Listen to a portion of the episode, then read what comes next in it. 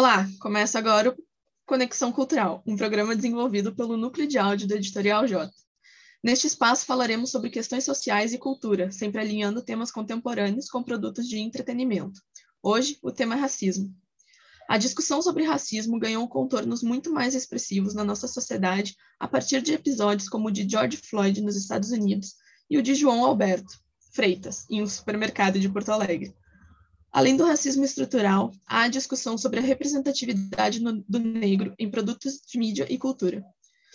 Neste primeiro bloco, vamos falar sobre alguns filmes e obras culturais que abordam o tema. Falaremos sobre os livros Pequeno Manual Antirracista e O Ódio que Você Semeia. Além disso, teremos os filmes Pantera Negra, Doze Anos de Escravidão, Moonlight e Corra. Do you smoke in front of my daughter? I'm gonna quit. She'd take care of that for you. How? Hypnosis. I'm good, actually. You ready for this? Séries também, séries como Cara Gente Branca, Blood and Water e Them. Também abordaremos a música This is America.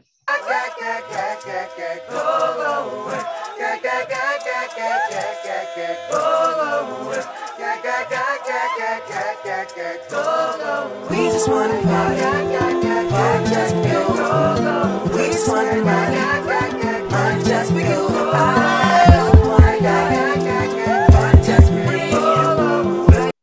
Começaremos com a- o filme Doze Anos de Escravidão. A obra Doze Anos de Escravidão, né, ela é baseada no livro do mesmo nome, né, que é do Solomon Northup, e é uma obra muito importante para entender como foi o racismo no passado, mas o racismo que ainda existe hoje. É muito importante essa obra porque ela fala tipo de uma história que foi real do Solomon, né, que passou 12 anos servindo dois patrões diferentes e foi escravizado.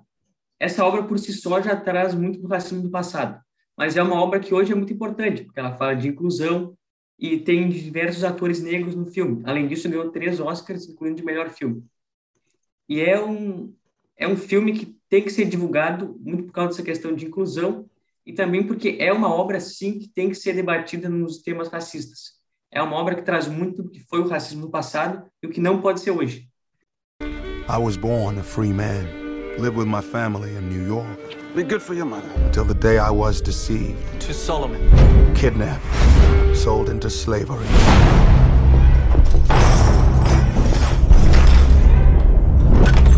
Well, boy, how you feel now? My name is Solomon Northup. I'm a free man, and you have no right whatsoever to detain me. Agora o filme Pantera Negra. I have seen gods fly.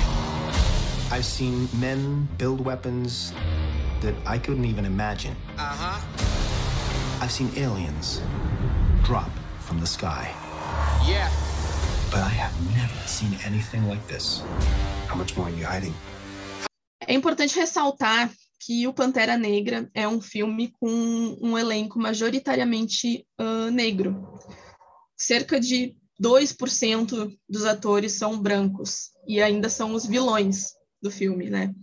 Combatendo muito essa questão de que em muitos filmes de heróis ah, são os negros que são ah, mostrados como vilões, né? Em Pantera Negra, eles quebram totalmente esse, esse paradigma, fora também a representação das mulheres negras nesse filme, né? Porque elas não estão ali para serem salvas pelo herói. Elas normalmente é que salvam o herói. Elas são, elas compõem um exército de mulheres ah, que protegem o rei T'Challa, que está recém assumindo o, o cargo dele após a morte do pai.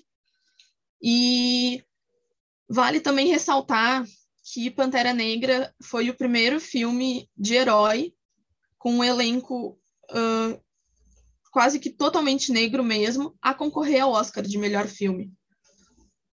Fora que também concorreu a figurino, design de produção e ganhou nessas duas. Inclusive, a, a Hannah Bickley, se eu não me engano é esse o nome dela, foi a primeira mulher a ganhar por design de produção né? E, e a primeira mulher negra a ganhar nessa categoria, que tinha sido ganha até então por homens brancos. E o filme ele tem uma grande importância cultural porque ele preserva muito a questão da cultura africana, sabe? Por exemplo, não só nos figurinos, mas também não mostra a África como um, um país que precisa só de ajuda, sabe? Como um país de terceiro mundo, mas no caso a África do Sul, mas mostra eles como superiores, vamos falar assim, porque eles são o Wakanda é um país que que ele está escondido do resto do mundo, né? Escondido em plena vista, mas as pessoas não sabem. Então, é um país que ele é muito desenvolvido, muito mais desenvolvido que os Estados Unidos, e eles não eles não compartilham essa tecnologia deles com o resto do mundo. Só mais para o final do filme que o T'Challa resolve abrir essas portas. Então, é uma esse filme é de uma importância extrema e com certeza muitas pessoas negras, acho que especialmente crianças, se sentiram representadas nesse filme, se puderam uh, se identificar com o personagem, né? Puderam se olhar, se enxergar como um herói. E eu acho que uma coisa legal da gente comentar desse filme é justamente o que a Fábio falou agora da representatividade, né? Uh, quando o filme foi para os cinemas e também quando o ator principal do filme faleceu no ano de 2020, o Chadwick Boseman, uh, teve várias postagens em redes sociais das crianças quando elas foram ao cinema, vestidas com a roupa do super-herói. Elas se encontraram naquele personagem principal, elas se viram na tela do cinema. Festinhas de aniversário. E no luto, né, quando o, o ator do personagem principal faleceu, o luto, uh, não só pela morte do ator, mas também pela sensação de perda daquele personagem que foi uh, o primeiro herói que as crianças negras puderam se espelhar no cinema, assim. Então, eu acho que esse é um, esse é um fato muito legal desse filme também e vale muito a pena assistir. Passamos agora para o filme Moonlight. A long time try not to remember.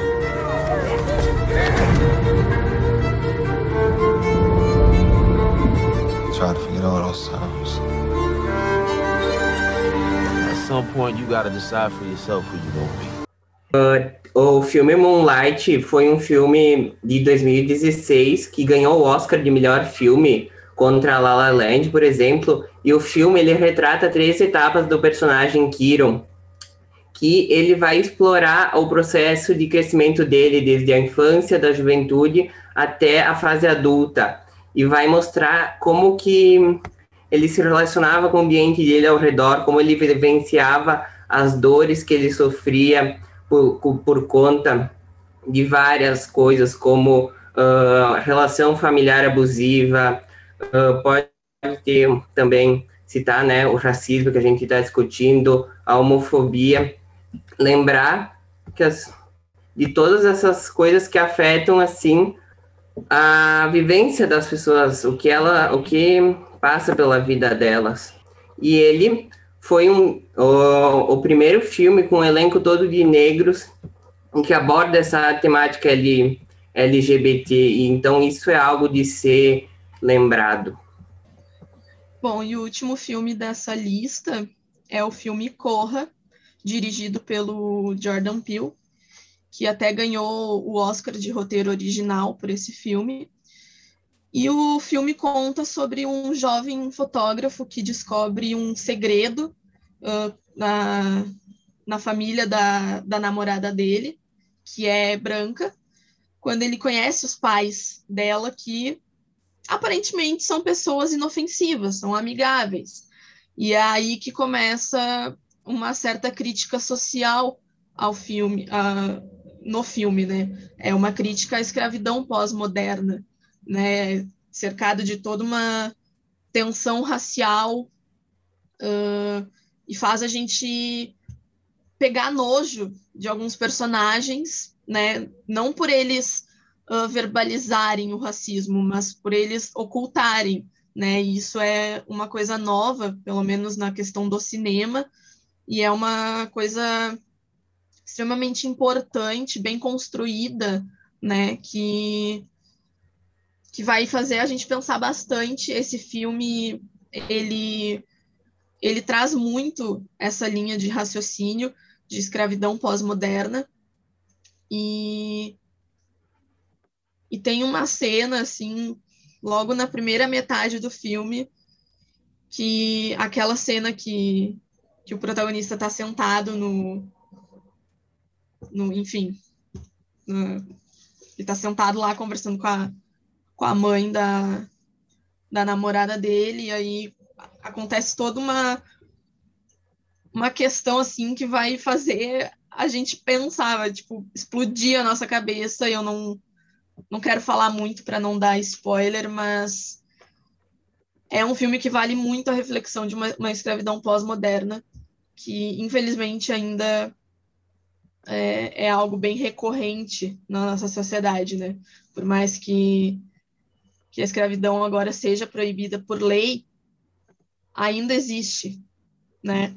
Então, vale muito a pena assistir esse filme e pensar nessa questão. Bom, passamos agora para séries, começando com a série Cara Gente Branca. Dear white people. I just want to say that I find your show offensive. Having a black vibrator does not count as an interracial relationship. And highly divisive. When you ask someone who looks ethnically different, What are you? the answer is usually a person about to slap the shit out of you. We need to come together at times like this. When are you gonna wake up to your white privilege, man? Uh, I'm black. Ahn, então, a série Cara Gente Branca, ou Dear White People no nome original, ela foi lançada em 2017. Ela é uma série de televisão americana, ela é satírica, ela tem um tom de sátira durante. Ahn, e ela acompanha um grupo de estudantes negros que frequentam uma Ivy League, que é uma, uma das oito faculdades mais prestigiadas dos Estados Unidos, que são majoritariamente brancas, normalmente é muito difícil de entrar lá, e hum, todos eles compartilham do mes da mesma indignação que é o racismo.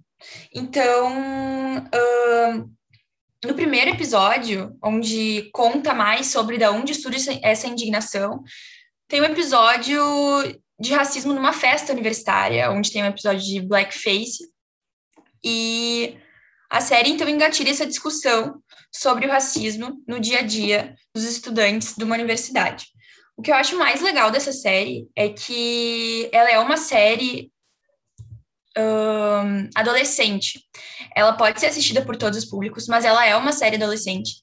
E as séries adolescentes, normalmente, elas tratam sobre temas mais banais, assim, mais sobre a vida amorosa, sobre as dificuldades na escola ou na faculdade. E essa série, além dela falar sobre tudo isso, ela também toca no ponto do racismo como ponto principal. Então, eu acho que é uma série que vale muito a pena assistir. Ela está disponível no Netflix, tem três temporadas. Uh, ela é didática, então tem alguns termos que não são tão recorrentes para gente, principalmente como pessoas brancas. Então, ela vai explicar o que, que eles são, tratar deles de uma forma partindo do início mesmo, do pressuposto que tu não conheça. E hum, também fala um pouco sobre o ponto do incômodo nas pessoas brancas quando elas são apontadas como racistas, o incômodo que elas sentem uh, e uma negação. Eu não tô sendo racista, tu inventou isso. E hum, eu acho que como pessoas brancas a gente pode mudar, acho que todo mundo pode se identificar um pouco com isso, porque o racismo ele tá muito enraizado no nosso dia a dia. E hum, é uma obra que vale muito a pena assistir, independente da idade ou do gênero que tu mais goste. Ela vai se encaixar com algum dos teus gostos, com certeza.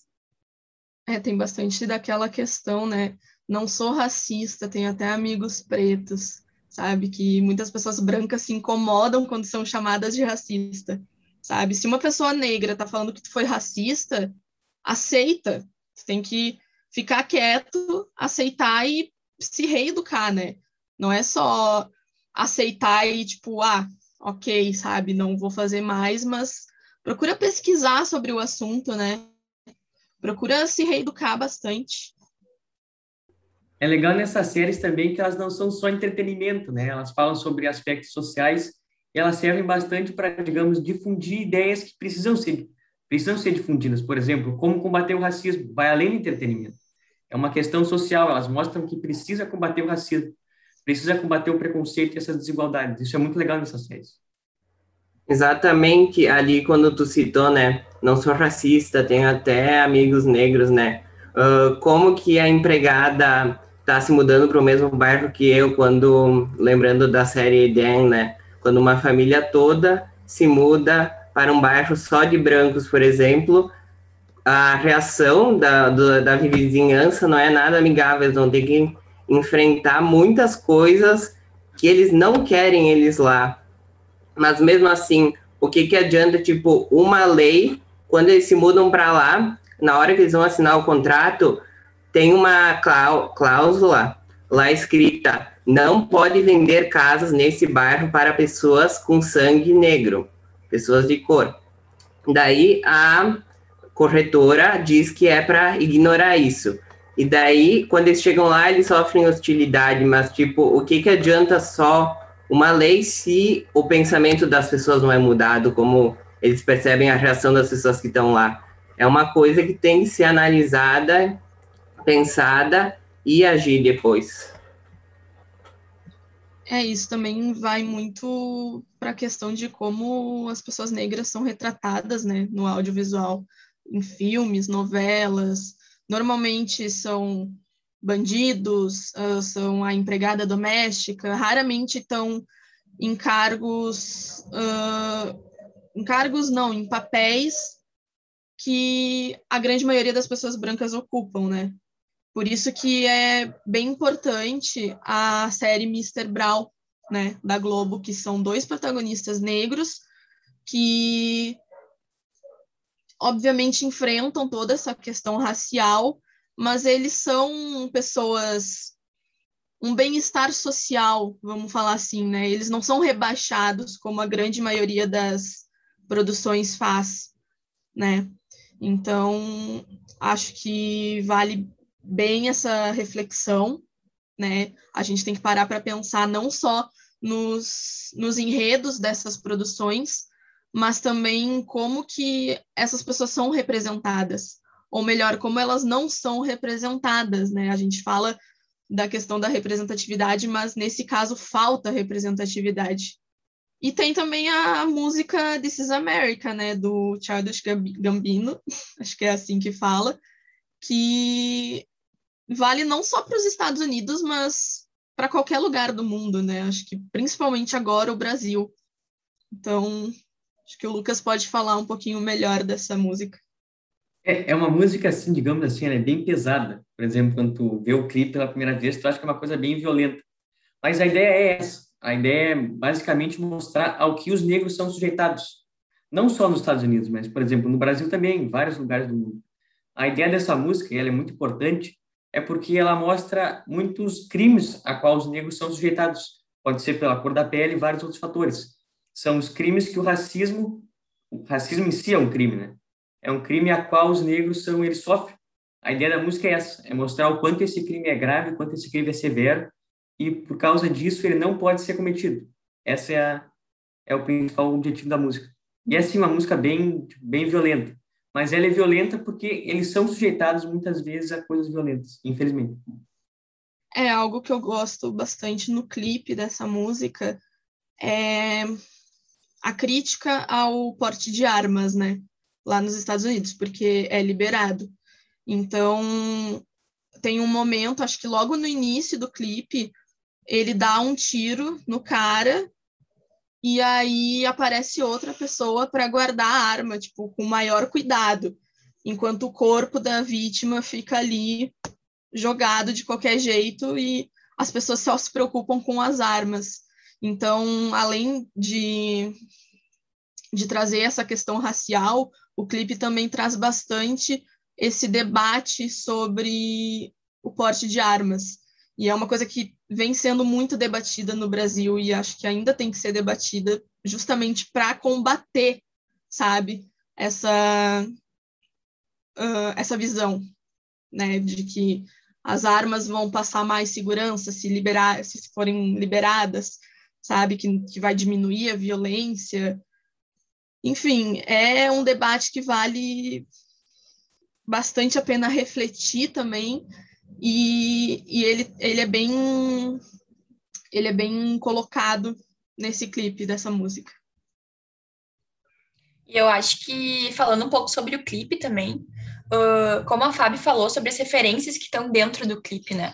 É legal a gente buscar essa análise completa, porque hum, tem algumas referências que são mais visuais, assim, que a gente consegue entender. Mas tem referências que estão muito escondidas ali e são muito importantes também. Então, eu acho que vale a pena assistir esse clipe, vale a pena buscar as referências, entender um pouco do trabalho desse artista, né, que é o Childish Gambino, que na verdade o nome dele é, é Donald Glover. Uh, e, o, se eu não me engano, o Childish Gambino é um nome que ele usa para as obras musicais dele. Uh, ele tem vários filmes também, e também falando, que a gente estava falando sobre representatividade, uh, é importante a gente ouvir músicas, né, de pessoas pretas, de ver filmes. Então, eu acho que ele é um artista que vale a pena colocar ali na playlist do Spotify e ver um pouco dos filmes que ele produziu também. Um filme muito legal que ele produziu foi o Guava Island, que é com a Rihanna como protagonista. Então, vale muito a pena assistir mesmo e um pouco mais atrás desse artista que é muito bom. É uma artista que faz isso também nos clipes dela, é a Beyoncé, né? Uh, quase todos os clipes da Beyoncé têm alguma crítica social. E, e sobre a música, eu acho que dá para a gente refletir, principalmente em relação ao rock, porque muita gente fala que ah, o Elvis Presley é o rei do rock, e eu vou ser sincera, que eu gosto bastante desse gênero musical, mas na minha opinião, o rei do rock mesmo é o Chuck Berry, né? Uh, o, o autor da música uh, Johnny B. Good. Quem não conhece, eu indico bastante. Mas também vale ressaltar que, se for fazer toda uma análise histórica da, da parte da música, uh, tu vai descobrir que a pioneira do rock and roll era uma mulher negra que cantava música gospel mas ela tocava guitarra assim como poucos, e o nome dela é Rosetta Tarp. Então, para mim, ela é a rainha do rock e o, o, Chuck Berry é o rei do rock. Então, a questão da música negra também importa bastante. Olha!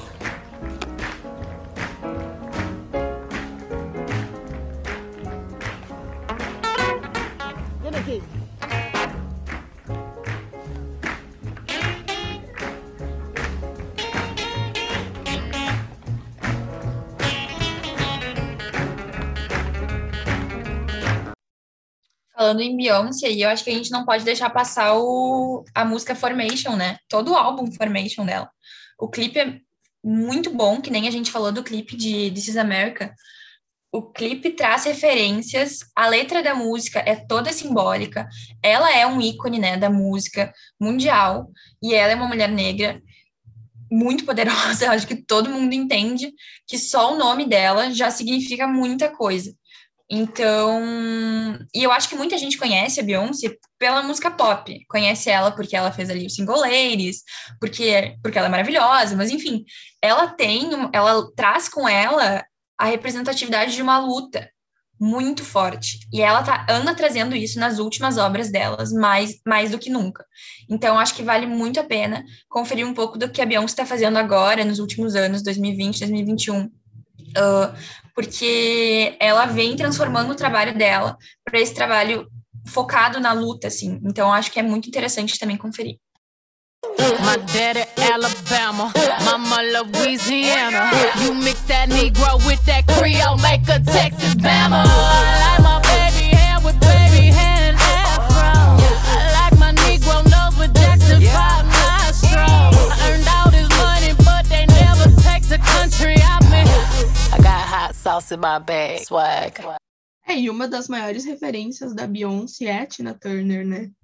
Que, que muitos também citam ela como a rainha do rock. Então, acho que, que vale muito a pena dar mais destaque para pessoas negras na música, em qualquer gênero musical, não importa. be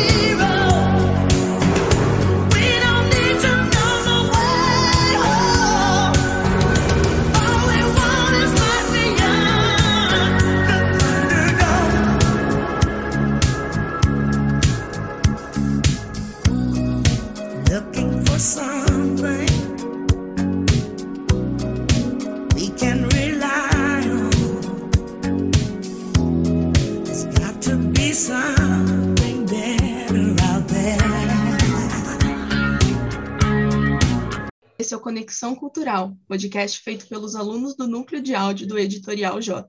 Este é o primeiro episódio do Conexão Cultural, que busca trazer um debate sobre obras do entretenimento, como livros, documentários, filmes e a realidade do tema na vida social. O tema de hoje é a representatividade negra em produções audiovisuais. Estão presentes aqui os alunos Maria Fernanda Luxinger e Matheus Trevisan, e o nosso convidado especial, Wagner Machado. Wagner é jornalista graduado pela PUC-RS, mestre e doutorando em comunicação social pelo programa de pós-graduação da universidade. É especialista em gestão cultural pelo SENAC e graduando no curso de letras da Universidade Federal do Rio Grande do Sul. Este episódio tem como objetivo analisar a representatividade negra no audiovisual, levantando questões relacionadas à desvalorização cultural e étnica, sobretudo no Brasil. A partir disso, já passamos para a primeira pergunta. Wagner, como foi o início da tua carreira na comunicação e quando surgiu o interesse em trabalhar com aspectos culturais na área? Eu entrei um pouco tardiamente na faculdade, pessoal, eu entrei com 24 anos, e mas eu sempre tive interesse em fazer jornalismo e comunicação. Não sei exatamente que período que me despertou, mas eu tinha interesse em trabalhar com comunicação. Eu fiz técnico de publicidade antes, que era o que eu podia fazer, já que era público, meu irmão Pedro aqui em Porto Alegre. E aí eu comecei a estudar na Unicinos com, com meus recursos próprios e passei como bolsista na PUC em 2006 pelo ProUni. E aí eu me encontrei, era meu mundo, o que eu sempre quis fazer, embora não soubesse como, porque é um, um caminho muito difícil de chegar ao ensino superior, naquela época talvez mais, e tão mais difícil ainda engrenar no mercado depois, né? Mas o meu interesse por jornalismo, por comunicação, por televisão é remonta à infância, assim, porque eu eu gosto muito de televisão, eu sou noveleira, eu vejo Big Brother, eu gosto de consumir entretenimento e não vejo nenhum demérito nisso, porque justamente é o que me atrai. E tem pessoas que criticam entretenimento, fofoca é comunicação, sabe? Agora que você vai fazer bem feito ou não, é outra vertente. Então, eu gostei muito, sempre gostei muito dessas questões. Mas, quando entrei na comunicação no jornalismo, enveredei mais para o jornalismo diário. Porém, nunca me afastando das questões de, de, televisão, que é o que eu gosto. Foi por isso que, na minha, uh, meu, minha monografia, eu estudei sobre televisão. No meu mestrado foi sobre televisão, associando a questão da equidade, da negritude sempre, né? E agora, no doutorado, também não vai fugir disso, embora seja outra vertente. Porque é o que me interessa, é o que me faz, faz ter o brilho no olho. Porque justamente quando eu via televisão em casa, lá em Guaíba, onde eu morava, eu não me enxergava na televisão, eu via sempre aquele padrão branco, heteronormativo, eurocêntrico, que me incomodava, mas eu não percebia o que me incomodava, sabia que eu não me reconhecia na televisão e que não podia ser ao acaso. E aí, na graduação, eu comecei a estudar isso, por que, que eu tinha, via tão poucos negros na televisão? Por que, que o negro é sempre associado ao bandido, ao pobre, ao sujo, ao ladrão? Só que, como não tinha bagagem cultural e também não era, não tinha as possibilidades de pensar como eu penso hoje, né? Eu, eu era uma pessoa super leiga, assim, nos conhecimentos técnicos. Só achava que era errado, mas não conseguia raciocinar, verbalizar, problematizar como eu faço hoje, né? E eu via televisão. A novela que eu lembro com mais frequência que vem na minha cabeça era a Chica da Silva, por exemplo, que eu via era uma negra escrava. Ela era, mas ela era bem indignada com a vida, isso me deixava motivada, não aceitava que as pessoas diziam que ela tinha que fazer. Mas fora isso, todas as outras novelas que eu assistia nos anos 90, que eu sou de 83, eram relacionados à pobreza, às coisas ruins. Isso me incomodava muito. Por isso que eu fui para a faculdade também estudar. Mas eu fui mais verdadeiro para o jornalismo diário, geral, do que para a novela. Isso na vida uh, particular era novela o tempo todo, a televisão. Gosto muito de seriado. E foi mais ou menos nessa vertente que eu percebi que eu gostava disso e que eu podia fazer a diferença. Embora uma diferença pequena, né? Porque meu espaço é pequeno, mas quem está ao redor sabe da importância que a televisão tem no meio que eu vivo e também no, no jornalismo, onde por onde eu passei, Zero Hora, Correio do Povo, todo lugar que eu passei, eu tentei plantar uma semente que por vezes era da discórdia para alguma, para mim era do enfrentamento, que é necessário, cada vez mais necessário hoje, né? Por aí, gente. Wagner, tu comentou um pouco sobre a representatividade, como tu procura buscar isso no teu trabalho. Então, justamente, enquanto profissional de comunicação especializado em gestão cultural, como tu procura desenvolver temas relacionados à negritude no teu trabalho? Tu sabe que quando eu era repórter de geral, eu trabalhei no, no Zero Hora, do Povo e tal, nesses locais era muito difícil conseguir colocar isso na prática, né? Mas o fato de ter um negro repórter, seja entrevistando o governador, ou um negro uh, no carnaval, como eu já cobri, porque por game era interessante, eu gostava do carnaval, mas não só carnaval, pode ser uma, uma pauta de economia, só isso já tensiona, só isso já faz a, as pessoas perceberem e causa incômodo. Incômodo também para mim, que eu não me vi em outras pessoas, eu sempre, geralmente, é o único, único negro nessas pautas, né? Mas a maneira que eu via de fazer os meus temas serem retratados no local que eu estava era pela minha presença. O meu corpo era político, né? A minha fala era política, mas era mais ou menos nesse sentido. Isso quando eu trabalhava em rádio, que era mais difícil, né? Que era só a voz, não tinha a presença. Mas quando eu era repórter de uh, jornal, eu ia até o local com mais frequência, as pessoas incomodavam muito. Isso era bom porque fazia as coisas. O incômodo que eu digo é o incômodo visual. Ninguém falava, ninguém verbalizava, o que é péssimo. Quando um verbalista não consegue tentar. E talvez se enfrentasse naquela época não teria argumento, porque eu também não era tão dono de mim. Eu não, não... Para se reconhecer negro demora um tempo. Né? Eu me reconheci negro depois que eu entrei na FAMEX. Isso já estava com 26 anos. E até então, como eu falei, não tinha essa percepção, não sabia as razões.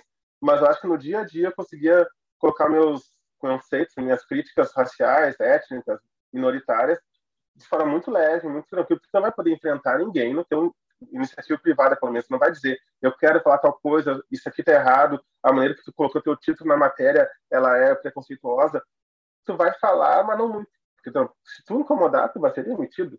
Então, tem que ser esperto. Ou tu joga o jogo ou tu tá fora. Eu joguei o jogo algumas vezes, outras vezes eu falei e foi demitido. Então, hoje, eu faria exatamente como eu fiz. Embora eu tenha mais tempo, assim, eu não, não tentaria, não, não tentaria me impor, porque não vale a pena se tu precisa do emprego para sustentar. Isso é o problema do mercado. O mercado te condiciona. Tu olha para o teu ao redor, na tua empresa, vai ter poucas pessoas iguais a ti. Mas se tu questionar, tu vai sair, tu vai ser menos um, sabe?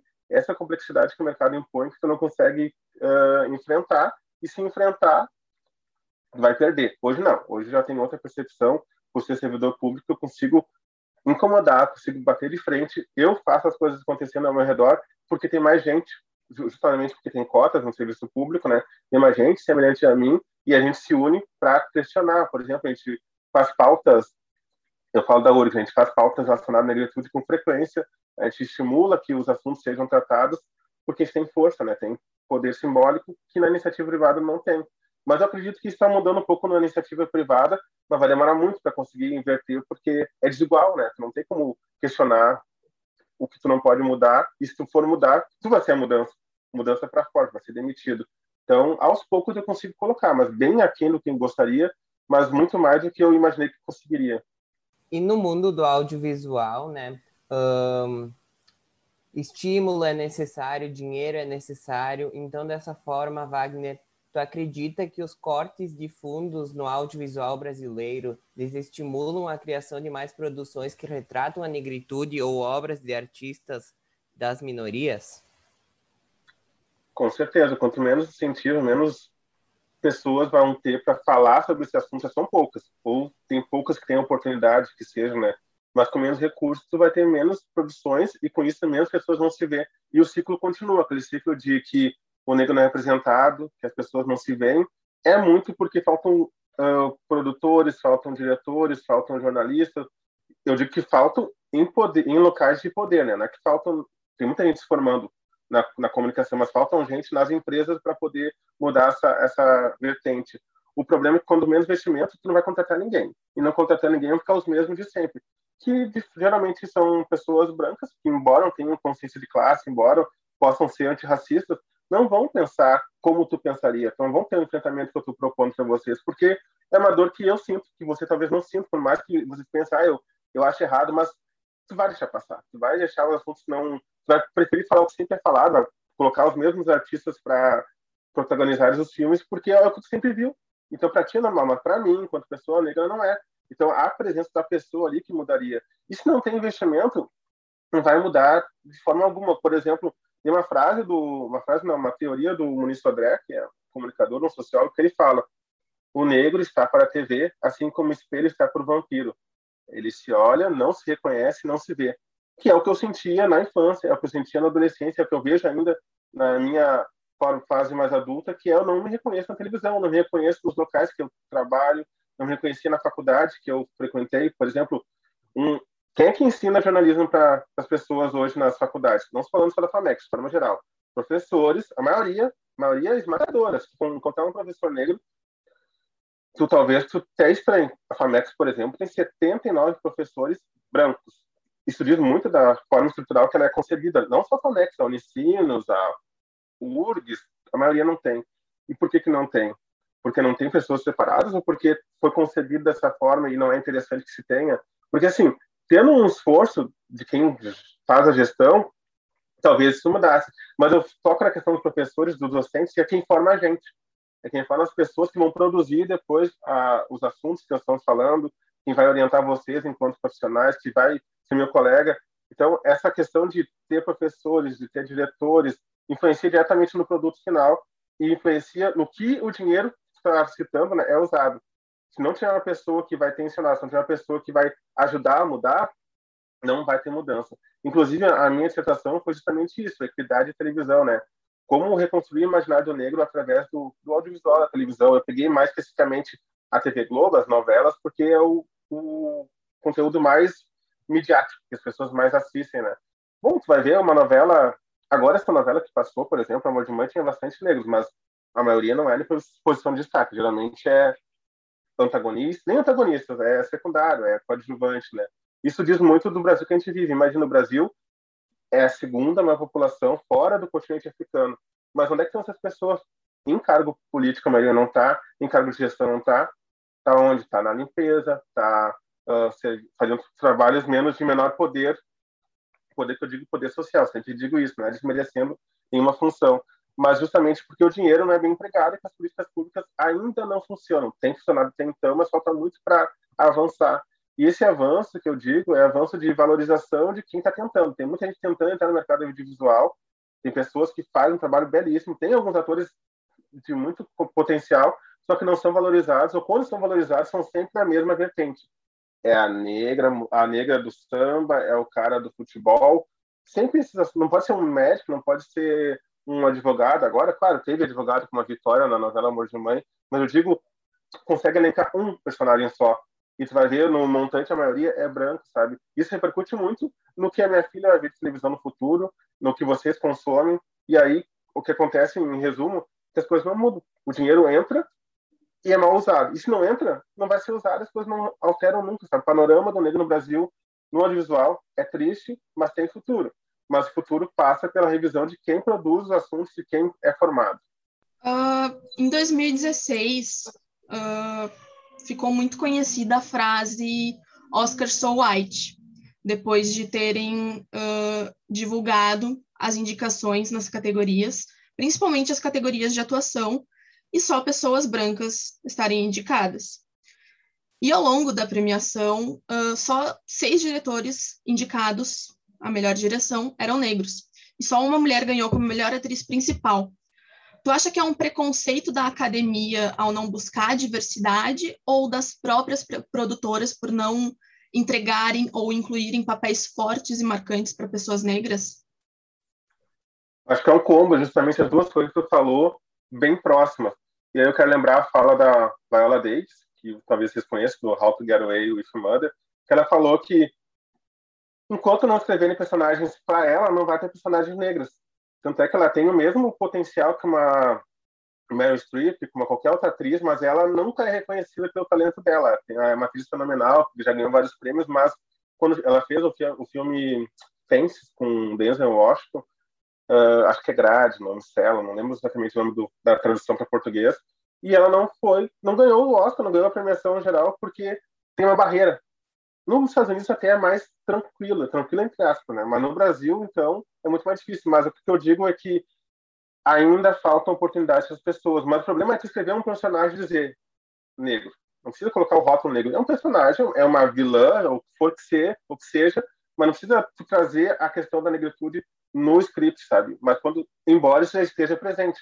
Mas se tu não uma, por exemplo, uma novela que teve agora há pouco, Segundo o Sol, que foi na Bahia, e não tinha um personagem negro no, no elenco principal, era a Giovanna Antonelli, era o, o Ícaro, o Ícaro era o nome do personagem, era o Chai Soed, e não, só um pouquinho, a Bahia é o estado mais negro do Rio Grande do Sul, um dos estados mais negros, não tem ninguém representando no, no principal assim, isso fala muito das escolhas que o Brasil tem, escolha que os diretores têm.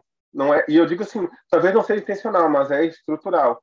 não se percebe porque não tem ninguém que o diga. E quando eu entrevistei o Lázaro Ramos e a Thaís Araújo na minha dissertação, que foi sobre Mr. Brown, que foi um seriado que teve um sucesso bem relevante, ele falou que ele colocou toda uma equipe de personagens negros porque ele queria que tivesse essa visibilidade, que até então não tinha.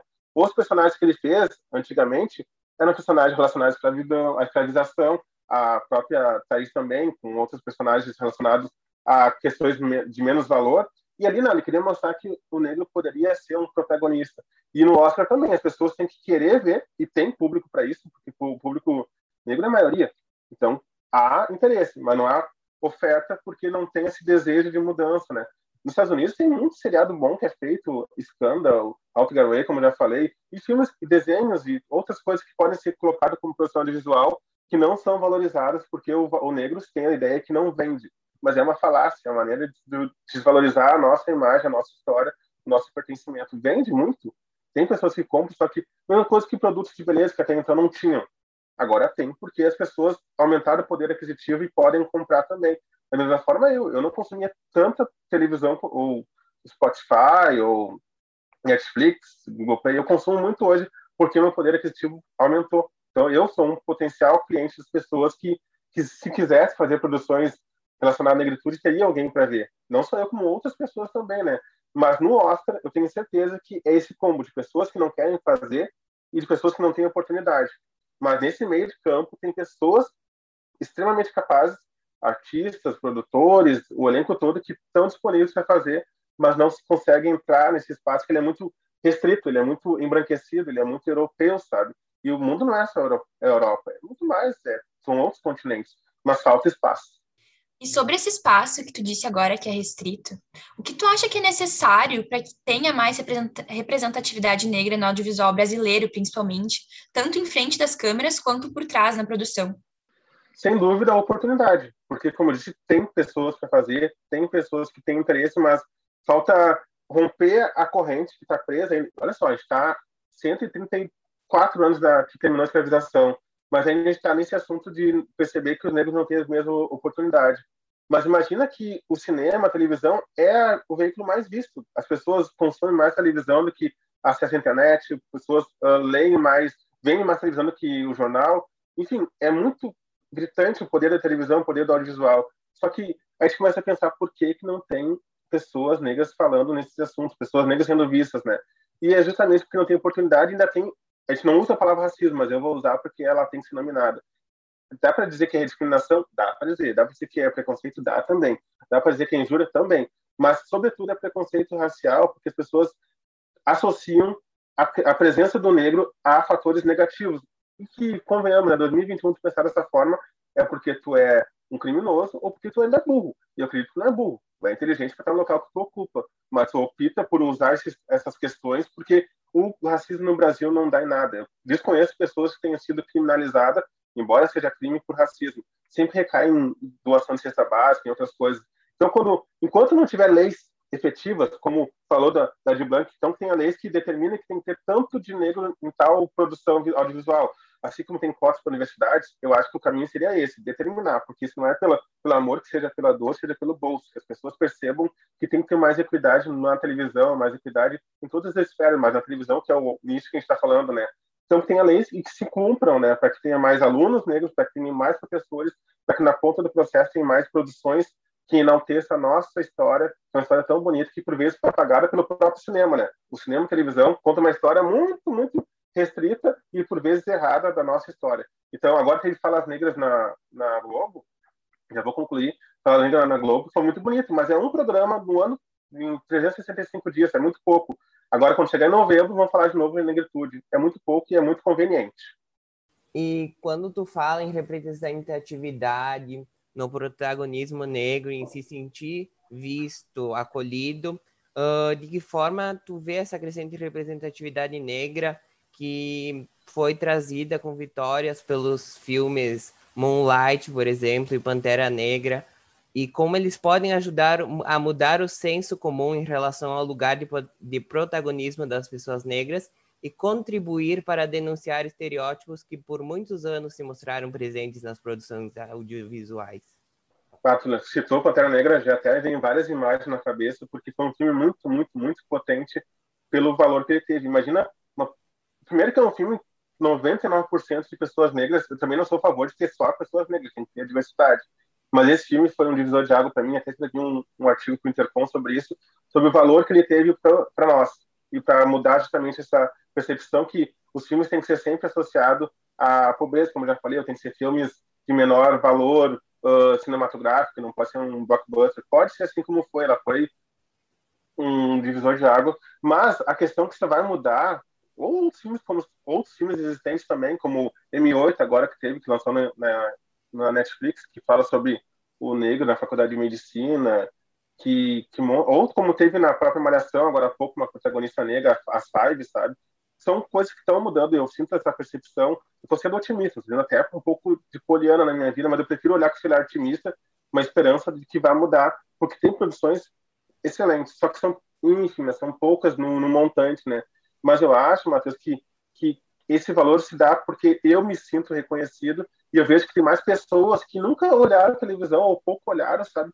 Que se olham ali e percebem, coisa que eu não vi na minha infância, né? Opa, eu posso ser o que eu quiser, eu posso ser um, um Pantera Negra, que é um super-herói, eu posso ser um médico, eu posso ser um, o que eu quiser. Não tem essa limitação que na época eu via, sei lá, a Angélica, eu via a Xuxa, e não tinha um artista negra, falando de criança, né, para eu me, me sentir identificado, não tinha um médico na televisão que pudesse ser um parâmetro para que eu pudesse crescer na vida. Não tinha jornalista negro na televisão que eu pudesse dizer assim, opa, jornalismo também é para mim. Tinha sim um lixeiro, tinha assim um pipoqueiro. Eu de novo não digo que são profissões domésticas, são profissões que não têm o potencial que a outra tem, um potencial simbólico, né?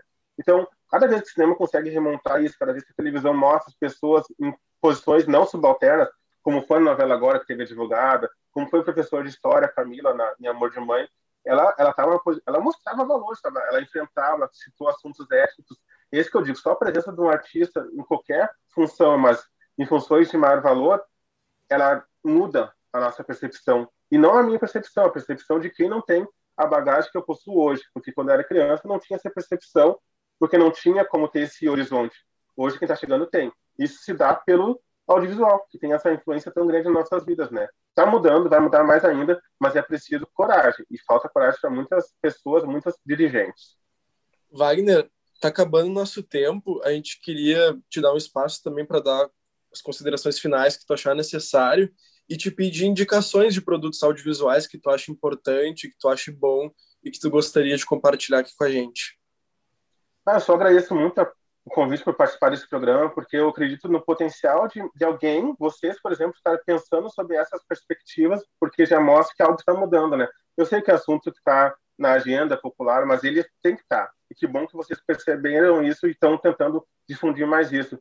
Eu consumo muita, muito filme, muito cinema, agora nem tanto, mas o legal quando a gente vai pensar, isso não vem nada na nossa cabeça, mas daqui a pouco, quando terminar o podcast, vou lembrar de vários. Mas um que eu gosto muito, como eu já citei, é M8, que eu tá no Netflix, Scandal também, How to Get Away with Murder, mas tem filmes que filmes uh, Mãos Talentosas, tá dando agora na Globo, que é um médico negro que tem um, um carisma muito grande. Tem vários filmes que eu poderia recomendar, mas agora eu gostaria de começar por séries. E são séries que mostram pessoas em poder, em situações de poder, como é a Olivia, Olivia em Scandal, como é a Annalise Keating no How to Get Away, porque elas não, a cor dela elas são negras, mas elas conseguem superar o racismo até certo ponto, mas o racismo se impõe. E assim elas vão bater de frente. Isso que é o nosso nossa luta cotidiana, né? Isso tem que ser mostrado na televisão, que vai ter o racismo sempre, mas a gente pode enfrentar ele se tiver alguém que nos dê suporte e se tiver alguém que queira nos ajudar e se tiver alguém que nos dê oportunidade. São esse tripé que eu acho, né? oportunidade, vontade e possibilidades, né? Isso que falta muito no dia a dia.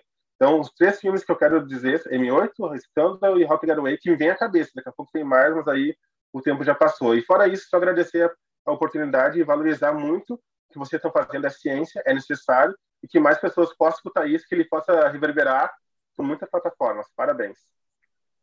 Certo. A gente agradece, principalmente a você mesmo que teve teu tempo para vir aqui conversar com a gente.